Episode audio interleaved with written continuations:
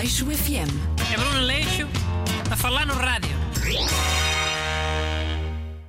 Olá, bem-vindo ao seu programa de referência sobre comentário de atualidade. Sempre comigo, Bruno Aleixo, e quinzenalmente com este ajudante, Justo. Bom dia. Queres falar de qual tema? Esta semana até temos uns quantos. Sim, até temos vários na ordem do dia, mas não queria deixar passar um tema importante da semana passada. Eh, Dia 5 celebrou-se o Dia Internacional da Língua Portuguesa. Eh, Não queria aparecer o Renato com os seus orgulhos, eh, mas acho que era uma data interessante para assinalarmos. Só foi proclamado pela Unesco em finais de 2019, por isso é só a terceira vez que se faz essa homenagem. Não concordo com a escolha desse tema. O nosso programa já é, por si só, uma homenagem à língua portuguesa. Ah, é? Então, eh, se todos são uma homenagem, estás a concordar em homenagear, e não a não concordar. Pronto. Por já ser uma homenagem, acho redundante estar a homenagear duas vezes. Está melhor assim? Pronto, ok. Mas porquê é que o Aleixo FM é uma homenagem? Explica só isso melhor. Pá, porque é um programa linguisticamente rico. Não é português padrão, como se fala sempre no telejornal, lá com os seus vocabulários limitados a 300 palavras. E acho que isso enriquece a experiência da língua portuguesa, pronto. É um serviço público. Ok. Achas que devia haver variedade nos meios de comunicação social? Claro.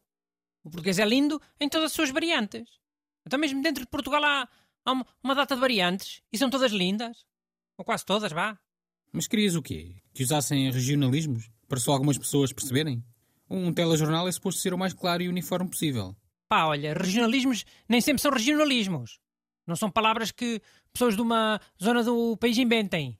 Muitas vezes eram palavras do país todo, só que caíram em, em desuso em algumas partes. Depois sabes como é que é. Basta ter caído em desuso em Lisboa para passar a ser logo um regionalismo. Uma coisa da província. Um... Como é que se diz? Um, um arcaísmo. Ah, sim, aí concordo, expandir o vocabulário. Mas pensava que até ias falar do, do teu sotaque. Ia. O meu sotaque é tão bom ou melhor que o teu. Ou que os dos pibos do telejornal. é. Porque é que o meu sotaque vira logo um assunto e o deles não, não é um assunto? Porque é que eles podem usar o sotaque deles e eu não havia de poder? Foi o que eu disse há bocado. Nos telejornais é suposto o português ser o mais simples e neutro possível, para ser entendido por toda a gente. É neutro, é? É sotaque lisboeta. É norma porque eles decidiram. Uma decisão política. E eu acho errado. E a conexão no telejornal, que já a saberem.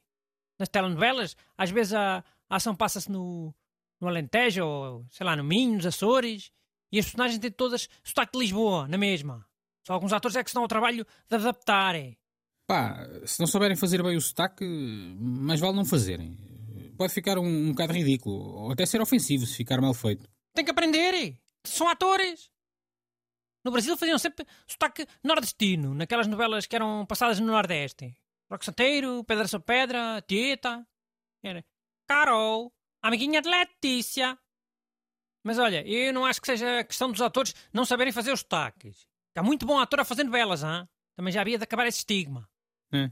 Então é, é- é Lisboa que não quer, né? Não vale a pena dar-se esse trabalho. Lógico. Não quer saber. E faz parte do seu complô para, para dominar Portugal. Qual é esse complô? Conta lá. É para toda a gente a falar como eles. Começam logo cedo com os desenhos animados dobrados. Para pôr os cachorros a falar com sotaque lisboeta. E usar as expressões lisboetas. E os pais não dão por nada, né? Quando dão por ela, já foi. Ah, os desenhos animados são dobrados por causa disso. Claro. Antigamente eram legendários os cachorros viviam na mesma. E adoravam. Olha, eu apanhei muitos desenhos animados legendados e não gostava assim muito. Eu Preferia dobrados. E eram muito poucos os dobrados. E se fez algum mal tomar eh, contacto com as outras línguas mais cedo. Inglês e francês. Ou preferias ser do ouvido, como os espanhóis. Ok, ok. Não deixa de ser irónico, não achas? Começas a defender a língua portuguesa e acabas a dizer que coisas legendadas são melhores, por causa do contacto com as outras línguas. É. Tu deves ter, mas é começado a ler tarde. Tipo aí aos 10 anos só. Depois gostava de ler as legendas. Pá, é perfeitamente normal que as crianças prefiram séries dobradas. Muitas delas eh, ainda nem andam na escola. E agora é muito mais fácil gravar vozes. Eh, Já não é em fita. É é normal que os custos das dobragens tenham, tenham descido bastante e que se faça mais. Hum. E, e os miúdos aprendem inglês mais cedo na escola. E leem coisas na internet. Não vai ser eh, por causa das dobragens nos desenhos que, que eles vão deixar de ser bons a falar inglês. Pronto, pronto. Calma-te lá. Acho que devia haver cotas, pronto. O sotaque de Lisboa não devia ultrapassar os 49%. Tinha que ser menos de metade. Ah, claro. O, o teu programa cobriu logo uma das cotas, né? Português quê? Da beira litoral? Do centro? É da bairrada? Era. Português bairadino.